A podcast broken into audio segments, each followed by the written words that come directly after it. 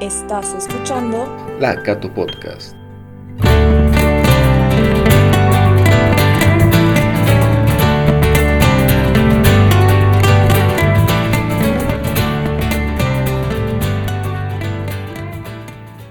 Sean bienvenidos una vez más a La Cato Podcast. El día de hoy tenemos un episodio bastante diferente y muy interesante. Nos encontramos con estudiantes de diferentes carreras de la universidad, quienes nos estarán contando sus experiencias, sus anécdotas, todas sus vivencias relacionadas a estos semestres virtuales. Bienvenidos. Chicos, chicas, por favor, preséntense. Hola a todos, mi nombre es Valen Ríos. Yo estoy en la carrera de comunicación social en mi quinto semestre, en mi tercer año. Eh, yo me llamo Abigail Chisaka, estoy en la carrera de Derecho y también eh, cerrando el quinto semestre.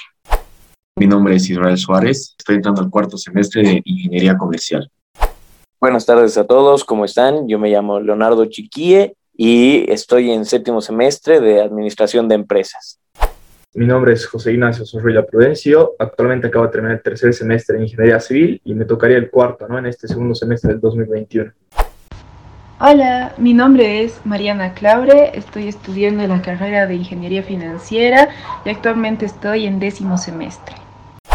Yo soy Camila Rodríguez, estoy en la carrera de Psicología en mi quinto semestre.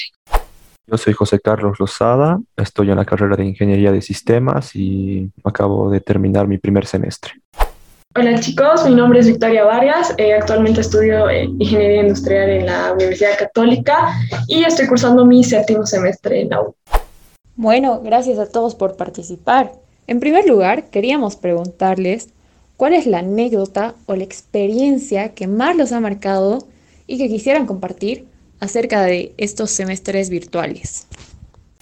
Peor anécdota ha sido estar dando un examen final y que se me corte el wifi y tener que correr a buscar a la casa de mis vecinos que alguien me preste wifi para seguir dando mi examen.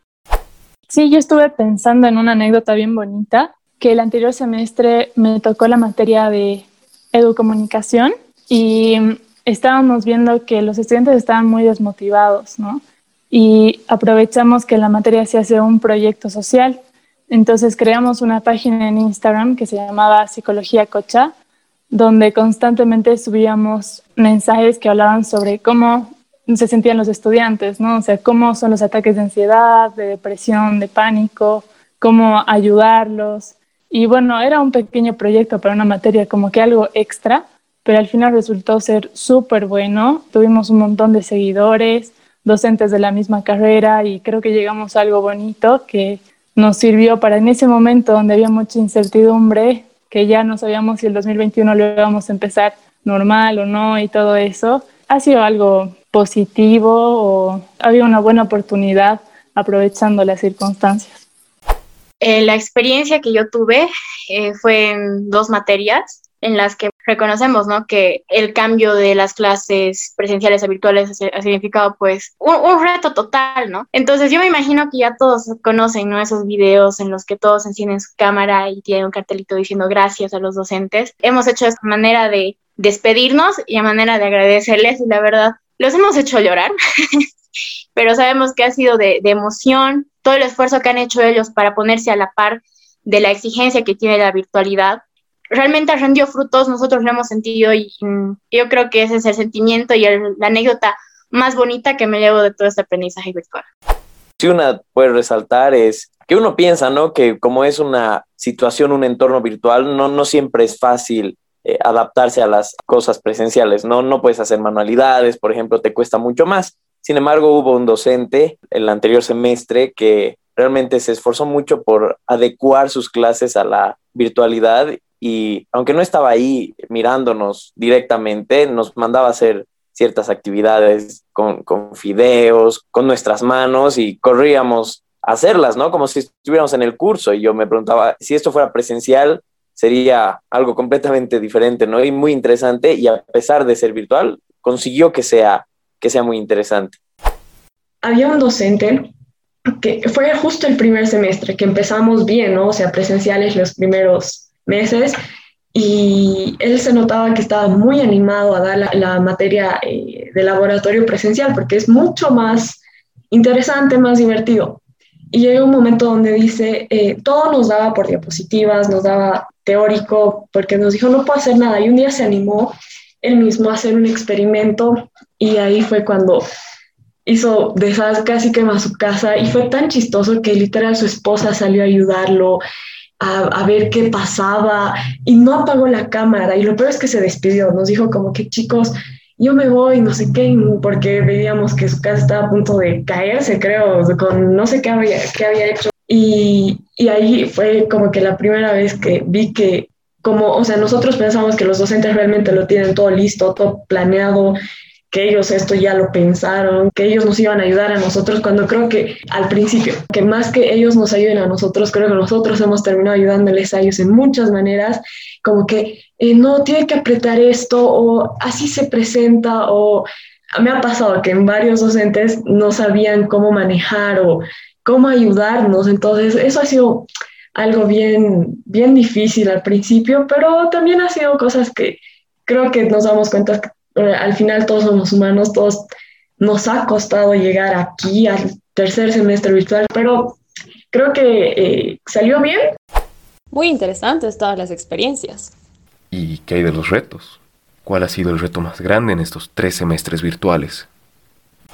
Considero que algo que me ha costado demasiado ha sido rearmar completamente mi, mis hábitos de estudio, porque yo cuando empecé clases sentía que me concentraba de, mejor manera, rendía de mejor manera si me iba a la universidad a estudiar, si me iba a la universidad a encontrarme con mis amigos a hacer un trabajo. Tenía bien marcado que mi casa es mi casa, donde descanso, y la universidad es mi casa de estudio. Ahora se ha cerrado totalmente esa posibilidad, incluso el hecho de hacer actividad física. Yo estaba en el coro de la universidad, entonces el hecho de tener mis ensayos en casa, de tener que juntar todo de nuevo en uno, ha sido algo que, medio que me ha chocado de una forma brusca. Creo que una de las cosas que es más complicadas es salir de tu zona de confort, ¿no? De tener que adaptarte a nuevas cosas, nuevas experiencias, te guste o no, tienes que adaptarte. Entonces, eso ha sido, creo, un poco más complicado porque, por ejemplo, en mi carrera no es un área como que tan tecnológica. Entonces, todos nos hemos tenido que adaptar, hemos tenido que aprender a hacer nuevas cosas. Yo en lo personal he aprendido a hacer un montón de cosas y a dar usos a mi computadora que jamás lo había dado. También creo que esa, la parte de estar todo el día sentado frente a tu computadora, es complicadito porque te cansas, te duele la espalda, tienes que hacer un montón de cosas. Aparte de las clases, tienes que hacer las tareas y demás cosas. Entonces creo que eso ha sido como que ha llevado todo esto a un ambiente un poco monótono, pero cada quien ha tenido que acostumbrarse y adaptarse a su manera, ¿no? Creo que para mí un reto ha sido empezar la, mi primer semestre virtualmente, ¿no? Que fue el que más me costó. Creo que a todos nos costó. Un reto que siempre, incluso sigo teniendo, es el pensar que estamos viviendo algo que nunca nos, nos imaginamos, ni soñamos, ni tuvimos en, en, nuestra peor pesadilla. Incluso pensar que afuera la gente a veces lo está pasando mal nosotros tenemos, yo puedo decir que la, la bendición de estudiar y estar en, en, para mí, la mejor universidad de Bolivia, ha sido un reto día a día. Parecería que fuera una película de ficción, pero que también tienes que estudiar, ¿no? el mayor reto es, para empezar, no eres únicamente tú, ¿no? Que estás en tu casa y te has quedado a pasar clases en la universidad, sino también, en muchos casos, nuestros papás también han hecho teletrabajo, nuestros hermanos, nuestras hermanas pasan clases al lado, entonces tienes ahí un wifi que está saturado de 10 personas intentando conectarse o 3 personas y que también te puedan preguntar tus papás cómo se hace esto en Excel, ¿no? Porque siempre te preguntaban, pero estar ahí constantemente, no había una separación entre, ahorita estoy en la universidad ni nada, ¿no? Te llaman, te hablan cuando estás en clases y, y no es como que en, en cuando estabas presencialmente no podías sacar el celular, ¿no? El compartir con los compañeros de cursos que no conoces, siento que es lo más difícil que me ha tocado porque bueno, yo soy en sí una persona tímida, pero creo que en estos tres semestres que han sido virtuales me he logrado desenvolver un poco mejor porque tenía compañeros que eran o igual o más tímidos que yo, entonces no había alguien que llegue a animar a hacer un trabajo o a, o a, decir algo, entonces era como que ya si yo no soy o no digo, no creo que nadie lo va a hacer. Vale, vale, que hay experiencias, hay retos, pero tienen que haber cambios. ¿Han notado algún cambio entre el primer y el tercer semestre virtual? Lo podría describir en dos cambios grandes que han habido. Al principio todos estábamos improvisando, nosotros y los docentes, con las plataformas, con dónde subir la tarea, cómo subir la tarea, eh, llamar, o sea, que ellos nos llamen o que nosotros los llamemos por WhatsApp y todo eso, ¿no? El primer semestre ha sido un caos, pero desde el segundo semestre creo que poco a poco con las capacitaciones y todo habremos llegado a tener un, un buen orden, ¿no? Una organización donde ya estás más tranquilo, te llega la notificación de que tienes una tarea y todo en la misma plataforma. El otro cambio que creo que ha sido negativo es la motivación. Por mi parte, el primer semestre estaba confundida y todo, pero estaba más motivada porque era algo nuevo. Eh, jugaba mongas con mis amigos en la noche, entonces también eso como que equilibraba un cacho, ¿no? Pero después de un rato es como que ya no quería estar en mi compu, ya no quería estar en mi escritorio ni en mi cuarto, entonces del primer semestre a este último que he pasado, yo personalmente me he desmotivado un montón porque ya estaba cansada, ya estaba cansada de, de pelear con mis amigos porque no me hacían sus partes y, y no poder confrontarlo personalmente, ¿no? Sino por mensajes o no poder comunicarme bien con el docente porque obviamente lo mismo que hemos dicho al principio, o sea, no se puede separar muy bien la vida personal con la universidad, que antes en la U tú te quedabas un rato después de clases y lo arreglabas, ¿no? En cambio, ahora no. Y creo que este semestre a mí se me ha levantado un poco más todas esas diferencias y me he sentido mucho más desmotivada. Yo siento que ha habido un avance muy grande en cuanto a organización, porque el primer semestre era como, ah, tenían, para empezar, el docente tenía que conseguir el número de todos, WhatsApp, ¿no? Y después tenías que decirle, no, pero por favor haga un link para que todos compartir a nuestros compañeros, que falta tal persona. Y, y mandaba, ¿no? Un día podía mandar un link de Zoom y al otro mandaba uno de Google Meet. Al principio nadie sabía usar y veías nomás, en vez de, de Israel Suárez, Sebastián Arroyo, veías iPhone 12 Pro Max y no sabías quién era él no, no, no veías los nombres de las personas, no, ni siquiera aprendían las cámaras. Era algo muy raro y sigue siendo raro no saber quién es quién. Pero en cuanto a organización de las plataformas, creo que se avanzó muchísimo. Creo que la universidad ha hecho un gran trabajo con eso. Es algo muy bueno. Yo pienso que es muy bueno para los alumnos, para poder repasar. Y hablando de la plataforma que usamos, que es el NEO, creo que es una gran plataforma porque te recuerda las tareas que tienes que subir, y ahí te está vibrando tu celular, está sonando tu computadora, lo que a veces es cuando estás en parciales, cuando estás en finales, es un cacho estresante, pero al fin y al cabo ya no necesitas tanto apuntar sobre qué tareas tengo que hacer y eso, pero siento que para mí hemos progresado muchísimo como universidad. El primer semestre virtual podría decirse que puede definirse por la palabra incertidumbre, porque muchos de nosotros realmente no sabíamos cómo íbamos a pasar clases, por qué medios, ni siquiera cuánto tiempo íbamos a tener que pasar clases virtuales, ¿no? En un inicio pensábamos que, que iba a ser solamente un mes, dos meses, incluso una semana, y finalmente terminan siendo, van a terminar siendo como dos años, ¿no? En modalidad virtual. Y en los últimos semestres ya creo, al igual que los demás, que la universidad ha tenido un, nivel de adaptación muy elevado a través del tiempo, ha contratado una muy buena plataforma de, trabajos que en realidad y en mi opinión no es algo que simplemente tenga que ser por la virtualidad, es una evolución natural que, la pandemia ha acelerado, pero no es algo que no se tenía que dar, ¿no? Cualquier universidad, en mi opinión, debería dar estos recursos por más que las clases sean presenciales ya sea para entregar las, las tareas, eh, evitar el uso de papel, le da una mayor organización a la universidad y también a los estudiantes.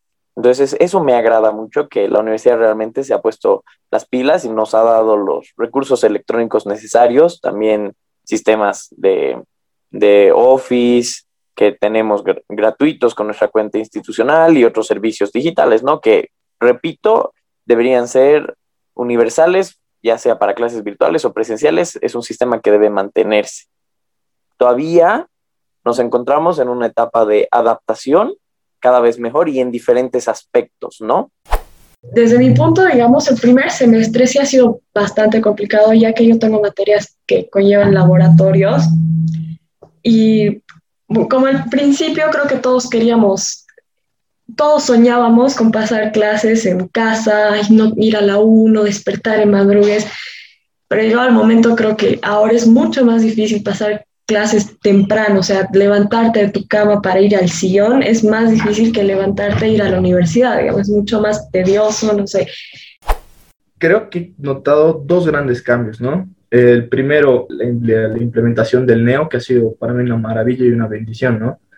El poder tener tus trabajos en ese portafolio virtual a mí me facilitaba muchas cosas, muchas cosas. Eso a nivel, digamos, de la calidad de las clases, ¿no? Eh, los anuncios del Neo me salían todo el tiempo en mi Gmail, como se conectó con la cuenta institucional, perfecto. La verdad es que eh, sabía qué trabajos no tenía, cuándo tenía, me avisaba tres días antes. En ese tema, la verdad es que a mí me, me gustó muchísimo y bueno, creo que el Neo ha sido una facilidad tremenda, sobre todo en el segundo y tercer semestre virtual ¿no? que tuvimos. El otro cambio que he notado es, y a medida que iba avanzando, obviamente eh, se notaba que los docentes entendían mejor las cosas, eh, bueno, sabían dónde estaba cada cosa, te pueden explicar en qué parte del neo estaba el link y todas esas cosas, ¿no? Que los docentes se iban acostumbrando al tema virtual, que capaz para ellos es un poco más difícil, ¿no? Por, por el tema generacional, que no están ellos muy acostumbrados a estar todo el tiempo con la computadora se los hizo más fácil, se notó eso muchísimo en los docentes que tuve respecto al primero y al,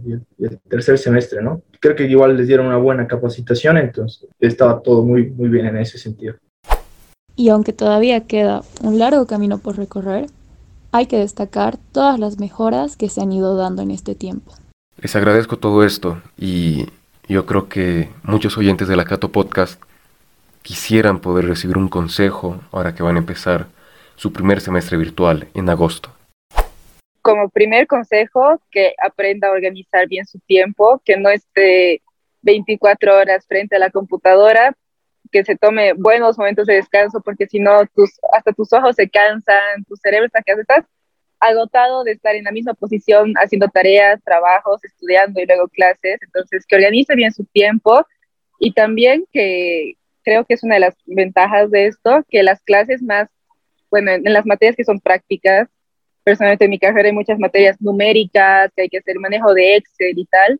Entonces, que en esas clases grabar la clase es lo mejor porque si te pierdes en algún momento de la explicación, luego puedes recuperar, puedes aprender muchas mañas del Excel y de todas esas plataformas. Entonces, creo que esos serían mis dos consejos para quien sé que quiere entrar a la U.